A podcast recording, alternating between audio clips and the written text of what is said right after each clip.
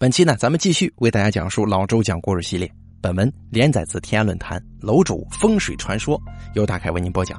每天下午两点钟，晚上九点钟，直播间为您现场演绎精彩的恐怖故事。古话常说“悟久则成精”，这类故事啊，在古代的神怪笔记小说当中也是屡见不鲜了。在日本，据说也有这样的传统。凡是家里超过一百年的物件，有的人呢会送去寺庙里，怕是日久成精，反而对家中不利。当然了，我想那些古董呢，应该是不在此例的。其实，对于一般的物件来说，要真的修炼成精，那是不容易的。要么是天长日久，常为人所用，得了人气；要么就是一不小心滴了血上去，得了精气的。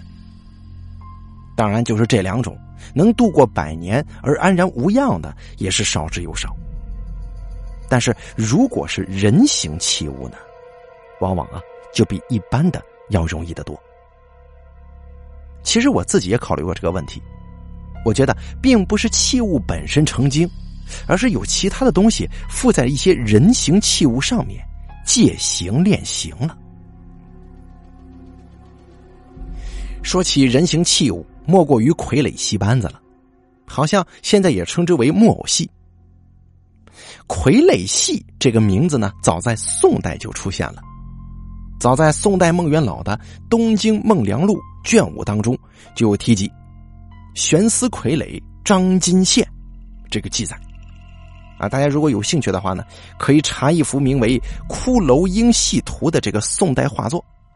里面的那个白骷髅手里头也是提着一个呃骷髅傀儡在嬉戏啊。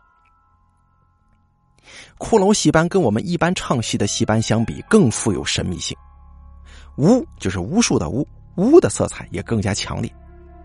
福建沿海一带还还愿谢神，甚至于家宅清静也往往请傀儡戏班为之。在我们老家隔壁村子里头啊，就有一个傀儡戏班。据说从祖上传下来已经有好几代了，因为唱腔优美、技术精湛，所以十里八乡有个什么求神还愿的都会找他们家。有的时候为了赶场走夜路也是在所难免。这个故事呢，也是我听他们班主说的。那天晚上就是为了赶去另一个村子，所以连夜赶路前往，一路上这乌漆麻黑的。不知怎么的，一箱傀儡带在了路上。等到第二天早晨天亮赶到村子，才发现一箱子傀儡没了。还好这一箱开戏还用不到，就赶快让人原路去找啊。到了下午，去的人带着丢掉的傀儡坐着牛车回来了。那既然傀儡没丢，大家自然也是松了口气。唱完了白天，准备休息休息，吃个晚饭还得唱夜场嘛。可是晚饭上来的菜，却让这个班主脸色一黑。倒不是说上来的这个菜不好啊，其实呢，一般你请戏班子过来唱戏，你管人家饭，这个菜都不至于太差。而班主看到头一道菜端上来的，竟然是螃蟹。这螃蟹在戏班子里头可是大忌，戏有戏神，各种剧种供的神也是不尽相同。京戏等等北方的剧种是这个梨园祖师唐明皇，广东粤剧供的呢多为这个华光大帝，而闽浙一带的傀儡戏班供奉的大多都是这个田都元帅，而供奉田都元帅的有一个规矩。那就是不能吃螃蟹，原因是田都元帅相传生下来之后呢，遭到父母遗弃，是这个螃蟹吐泡泡救活的，所以这螃蟹对这个啊田都元帅呢是有恩的，所以后来供奉田都元帅一般都不吃螃蟹。这个班主见到第一道菜上来的是螃蟹，心里就咯噔一声。边上的演员一看，连忙就让人把这菜给撤了下去。可是你想想啊，先是丢了唱戏的家伙，现在一吃饭又出现了螃蟹，班主总是觉得怎么怎么这么不顺呢？但是也没办法呀，晚上照样鸣锣唱戏。傀儡戏班唱戏，为了这个故事之间的人物衔接紧密，所以下一场的人物往往会预先拿出来摆在后台，要用的时候直接就可以登场了嘛。所以后台这个布帘后面密密麻麻的站了一排人。这班主呢，他既是一班之主，也是整场的总调度，所以对于道具人物的准备是特别在意的。可是就在安排换场人物的时候，突然发现原先摆放好的人物顺序不对了，先后上场的顺序排颠倒了。这班主呢，当时还认为是排道具的人没给准备好，于是呢又重新摆放。可是过了十多分钟啊，一回来发现这个这个排道具的顺序又变了。这下子班主就火大了，就看看这谁存心跟自己过不去啊，在后头捣什么乱呢？骂骂咧咧了一阵子，骂完之后重新摆好，继续去这个前台看效果。不过这回啊，他多了一个心眼儿，去前台没多久，就偷偷的弯到后台。想要瞧一瞧，到底是谁在那作乱？这不瞧还好啊，一瞧，把他魂儿都吓没了。他弯腰到后台这个位置，还没等几分钟呢，这眼睛稍微这么一瞄，他发现后台的傀儡竟然活了。一男一女两个傀儡，竟然好像是有谁在操纵一样，自己走了出来，互相换了个位置。班主当时虽然吓傻了，但好歹也是见过世面的人呢。偷偷的从祖师爷的香炉里掏出一点香灰，跑到两个作怪的傀儡面前撒了他们一身。原以为这样应该就可以暂时镇住他们了，等夜场这个戏唱完了之后再说呗。一出戏唱完，轮到下一出了。不一会儿，刚才作怪的两个傀儡人偶就上台了。这出戏可以算是整台戏的高潮之一，这戏班主呢也特意挑了嗓子最叫好的两个人来唱。这不愧是好嗓子呀，一场下来叫好声不断，对吧？这班主脸上有光啊，当天晚上的赏钱也是加倍的多。原本唱一天的戏，这个延期了三天呢，就是你再给我唱三天，钱我照给。哎，唱的真不赖。这班主看到赚钱的机会了，之前的不愉快也是一扫而光。唱完，大家收拾清楚了，就准备开业消吃。班主正准备好好的谢谢两位好嗓子，可是左看右看，那两位好嗓子怎么表情都怪怪的呀？好像有什么难言之隐。大概是对吧？叫了做了，想加钱呢。意思就是我们唱的好，班主啊，你得给点钱呢，啊，不好意思开口说这个是吗？于是呢，就把这这两位拉到一边，就问他到底怎么回事，怎么这表情这么怪呀？那两位唱戏的来到一边，偷偷摸摸的对这个班主就说：“班主啊，我我们两个人刚才唱戏的时候，唱到一半突然都失声了，后半段根本就唱不出来，戏台上的声音也压根不是我们唱出来的。”只不过当时我们害怕吓到大家，伤了生意，所以一直不敢说。你说什么？班主一听，脸色都变了。这件事儿可好可坏呀！今天出了这个幺蛾子，虽然场面上还算是帮了一把，但之后万一弄砸了自己的戏班子，该怎么办呢？因为这傀儡戏班子除了有这个。啊，还神唱戏的功能之外呢，还有一个功能，就有的人人家这个净宅子或者压煞，也会请傀儡戏班来做。所以，一般这种戏班子里头啊，都有这么一两位，呃，这个这个年事已高、功勋卓著的这个啊老师傅在，走南闯北的，就各类术数呢，勉强算是懂一些吧。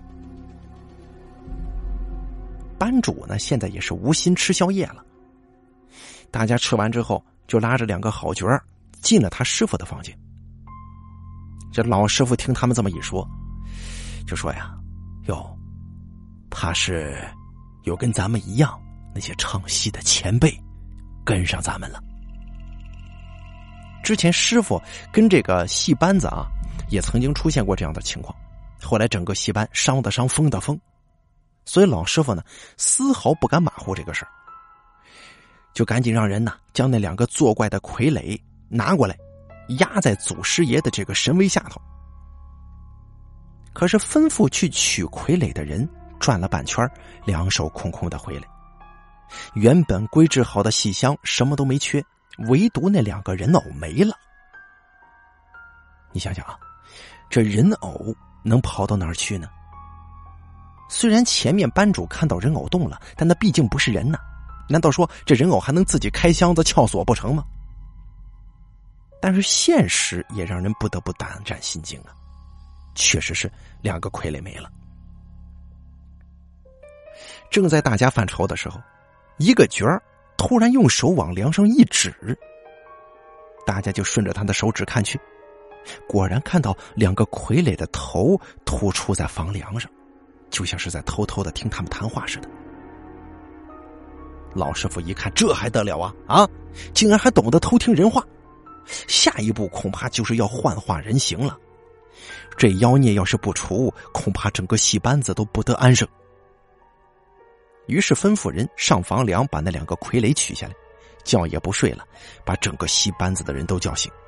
聚集到后台祖师爷的神龛前面，点起香烛。这戏班处理的方式啊，果然不同于普通的这个驱邪法事。据老邻居说啊，当时呢就在祖师爷面前唱起了戏，唱的是包公夜审郭淮这一出，只不过将郭淮的形象换作了方才作怪的两个傀儡。老师傅一起锣就唱开了。在戏中借包拯的口一一审问，这两个傀儡姓甚名谁，家住何方，何事来此讨扰啊？原本老师傅只是想唱一遍戏，做个形式看看，能不能吓到这两个东西，就把他们吓一跳，让他们走就完了。没想到老师傅的问题一出口，突然呢，戏班子里头跟着学戏的一个学徒小男孩也跟着唱起来了。唱的内容竟然可以跟老师傅的问题一问一答，点滴不差。哟，这老师傅一看这上身了呀，这是。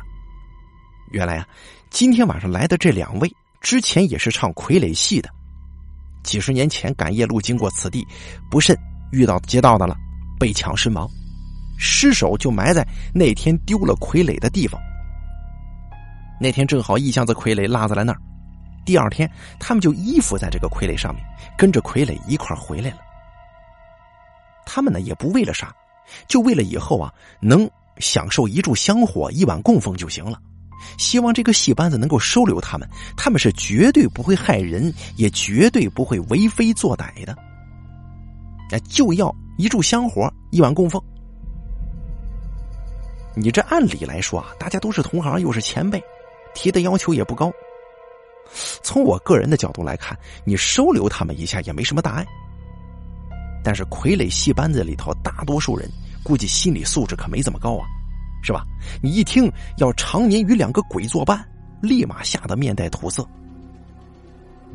老师傅一看，虽说这鬼不害人，但毕竟是阴阳两路啊，一直在一起对谁都不好。于是呢，也就好言相劝，就是咱们人鬼殊途啊，我答应你们。给你们开棺重葬，多烧点纸钱，行不行？一开始那两个鬼还不答应，最后谈了好半天，这好说歹说，两个人才答应的。接下来的三天，唱戏唱的十分顺利，唱完戏拿到了赏钱，这班主呢倒也不爽约，找了工人，找到这个当天晚上丢皮箱的地方，掘地三尺，果然发现两具白骨，这身上的衣服都还没烂呢。看他们的穿着打扮，也不像是穷人。看来当时怎么着也算是一个戏班子里头的台柱子。怎么办呢？给人家重新安葬吧。就把骨头给他挖出来啊，尸骨安葬，打造坟茔。就这钱儿呢，就是唱了三天戏，这钱儿就全掏这里头了，就当这三天戏白唱了。故事到这儿啊，就算是完结了啊。那个戏班的老师傅啊，据说还会有很多拿手绝活，可惜啊，我想跟他学一个老狼咒，最终也是没学成。啊，当然了，这就是后话了，以后咱们的故事当中会讲到的。行了，咱们这个傀儡选段呢就说到这儿了，感谢您的收听。每天下午两点钟，晚上九点钟，直播间为您现场演绎精彩的恐怖故事，我在这儿等着你。